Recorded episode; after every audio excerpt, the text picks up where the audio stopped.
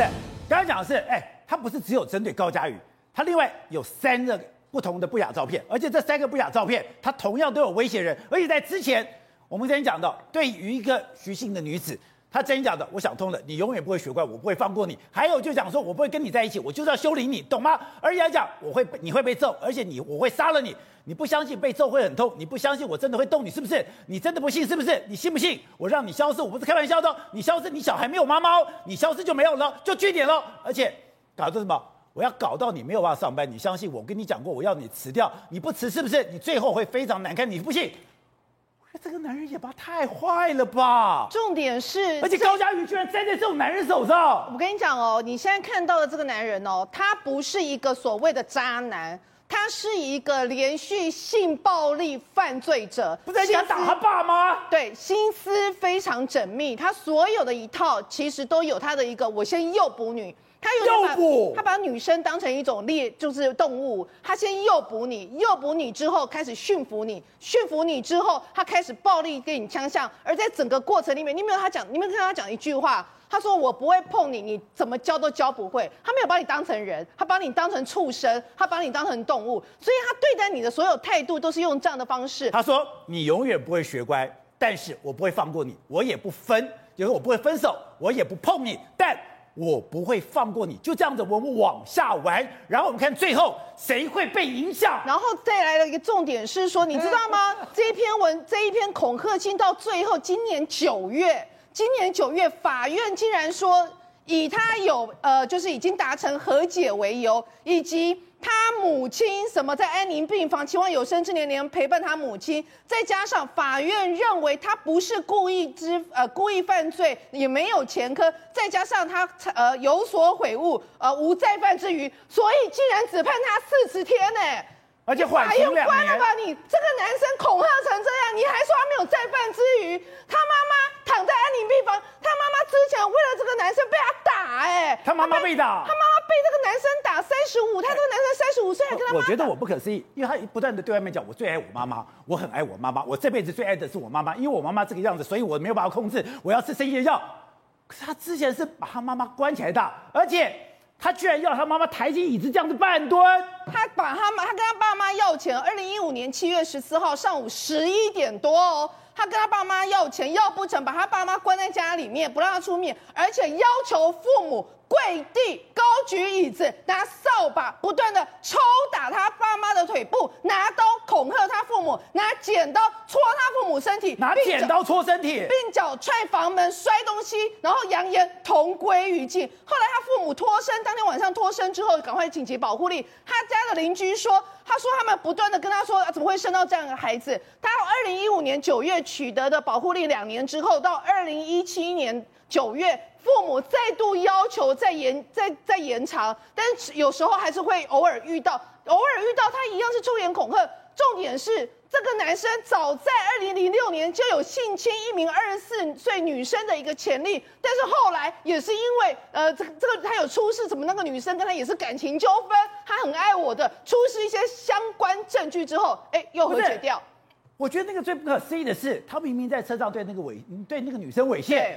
可那个女生还跟他对不起，不是，我跟你讲，现在情况是这样子，这个男生他是一个非常心思缜密的，我我怀疑他有反社会人格，他所有的一切，他现在做这件事，他都为他未来的铺路，要脱逃脱都已经做好了，所以你你比如说你们刚刚一直问，所有男生都不断的问，为什么你不报警？为什么高嘉玉不报警？而且去告别式，同样的全部都是，你没有发现四个女生逮捕你以后，我要控制你。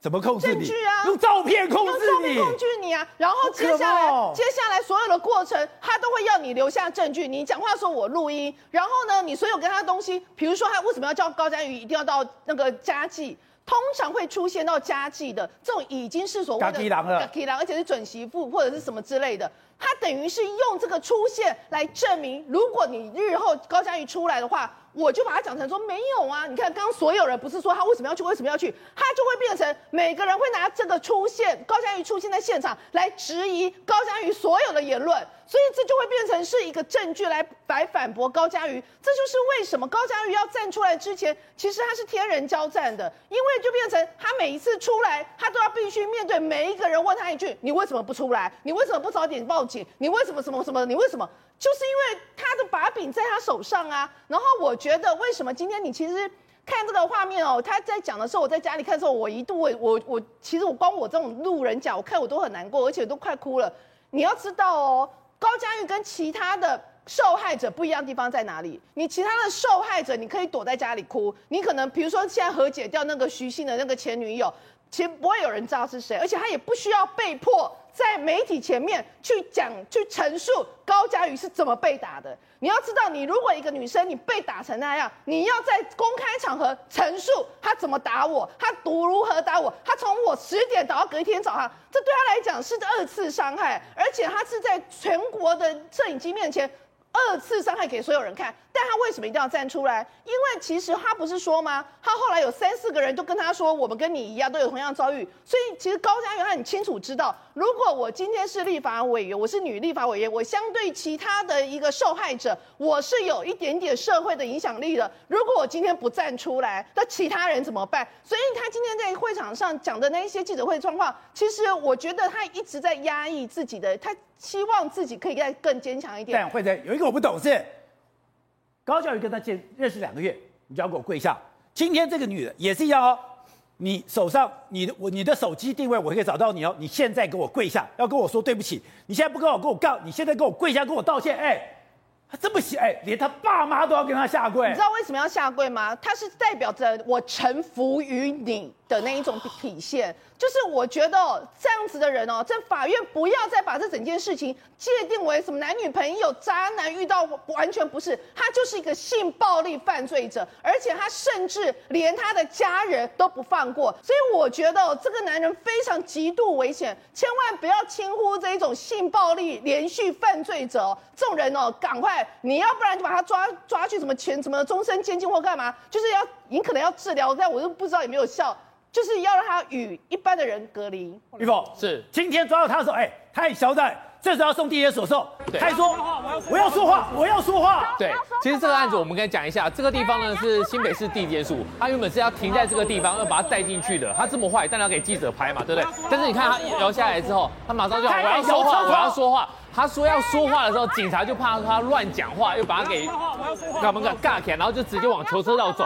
为什么？这不是他第一次喊哦，他说他在这个时候还要带风向，对他还要带风向，因为他为什么他他在从移送的时候，他从哪边移送出来？他从板桥分局移送的时候。他在带的时候，他就讲了照片怎么来的。他竟然说是高佳宇传给他的啊，所以呢，他就直接把这个风向给带出来。所以等于高佳宇传给他的照片，对，所以等于说在地检署的时候，警方就不要再让他讲话了。瑜传给我的。你看他这种话他都敢讲，所以在地检署就不让他讲话了。但是这一个人真的，他以为自己神通，以为自己无所不能，你知道吗？他这边被带上去的时候，这个整个情况我们还原一下。昨天晚上两点，呃，二零八三零。晚上的八点三十分的时候，高嘉宇直接被叫去了新北地检署，然后问完之后，高嘉宇讲了一个重点，他说他有高嘉宇一些私密的照片跟影片，检察官就是因为这个状况，所以呢签发了两张票，一张是搜索票，搜索他的住居所，一张是居票，两张票一起去要去带他。结果呢？其实警方已经在他的饭店富都饭店门口已经先等住了，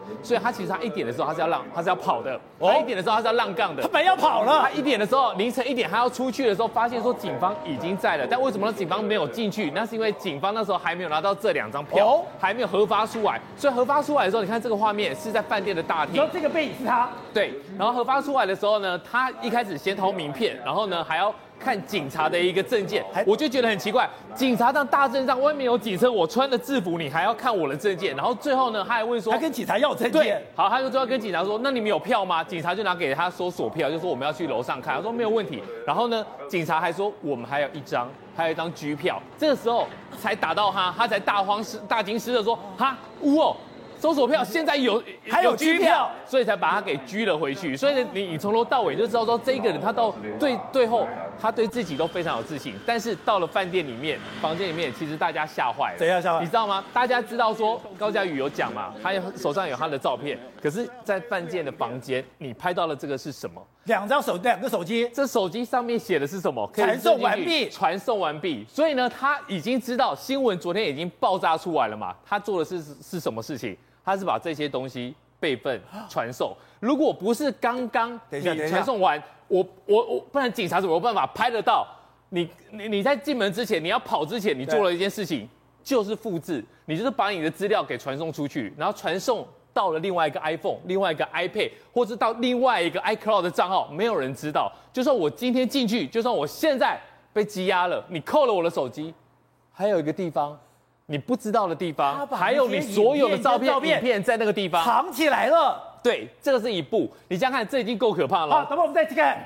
居然看到有两个手机，我倒是看不懂哦。这个时候他是安装信信卡，另外一个是传送完毕，代表不是从这传到这边，因为他是信卡才刚装上没有，他传到嘛，没人知道，你根本不知道他上传云端也不知道。好，这是一部分，另外一个部分这是什么？这就讲到最关键的这一个呃馒头，馒头，这个馒头呢，就是你充充上去的时候呢，它可以把你的手机完全给复制掉。高佳宇可能就在这边跟他借这个充电器的时候。他自己的手机可能也有东西被他复制到了，那这个呢，就是他的密录器，随时高佳宇在跟他讲话的时候，这是密录器，这是他密录器啊，他的录音笔，这是录音笔，然后这是个可以 copy 的豆腐头，所以从头到尾，你想想看，这个人是在想什么？我跟你交往的时候，我随时在录录音给录你的声音，然后呢，我还 copy 你的手机里面的东西，然后甚至还有这个大一 G 一 G 的呃一 TB 的，对，所以等于说从头到尾他。都是心思缜密在处理这个事情，但是他栽在一个地点，所以高嘉瑜讲的是真的，他随时带着录音笔，对，也就是他讲说，今天你跟我讲什么，我今天做了什么事情，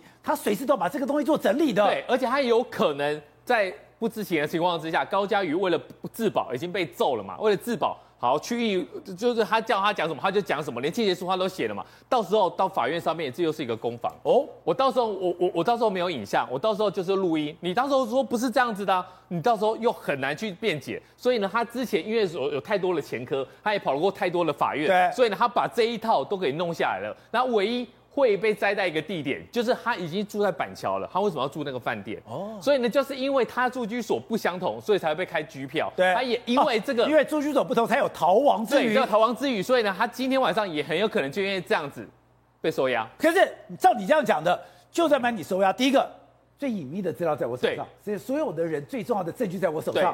另外就是所有的资料也在我手上。所以这个法律的攻防他已经做了准备了，他都做好准备了。但是我觉得高嘉瑜他现在最惨的事情是说，他拿这个林敏树在这里，他有很多的网军的账号，但这些人是他吗？如果是同一个人也就算了，如果真的是不同人的话，这些人已经有他这些所有的东西了，已经传送出去了。所以今天就算他积压了，你也没办法；就算你扣到了这两只手机，你也没办法。这些扣到了录音笔出去了，你也都来不及。你有其他的有人已经收到这些东西了，可能随时嘣。就上网了。好，所以董事长我不懂，他为什么？哎，一个月现在有这种说法，一个月是花五万，有人讲的花十六万，哎，住的非常高级，住在顶楼，view 最好的地方。你你你们什么都没有，你怎么有钱住？他你干嘛要住饭店呢？你看他跟他爸爸妈妈要钱，要到去打爸爸妈妈哈，还拿去去扎他爸爸妈妈，杀爸爸妈妈，打爸爸妈妈，所以这个这个小孩就是个坏小孩嘛。所以他搞钱的方法跟搞人的方法哈、哦，层出不穷了。那基本上不管他怎么样，他是是一个有曾经有犯罪前科，他有犯罪能力，这两个都是事实嘛。他怎么会这么有钱呢？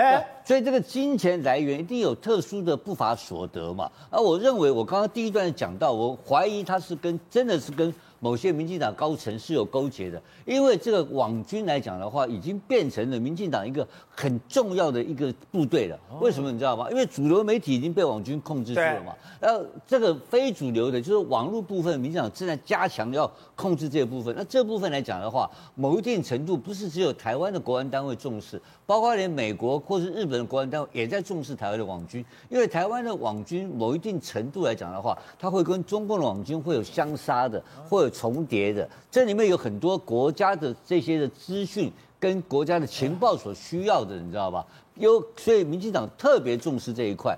我觉得在这个情况之下，他说他跟国安系统有关系啊，你不能完全排除哦。他可能是非常外围的一些网军或外围的侧翼要做这些事情，可是他的工作，那个我们不管他，就说这个人后面一定有一点，他认为他有势力嘛，他有点 power 嘛。不然高嘉宇也不是笨蛋呢。高嘉宇金融女中优等生毕业，台大毕业，不是，她是北一女，呃，她是北一女，台大法律。那我那我讲错了，我我记得她她家住基隆，她家住基隆，然后所以那么聪明的一个人会被他控制住，这个不可思议的事情嘛，所以不单纯的是一个什么叫做一个什么不雅照片啊，我觉得不是这个问题，它确实后面会有点特殊的力量。那这种力量，我觉得根据我们周刊的调查能力，时间的推移哦，很多新的名单可能会跑出来，他背后的老板呢再浮上台面，那个才可能又是一个另外一个精彩的片段。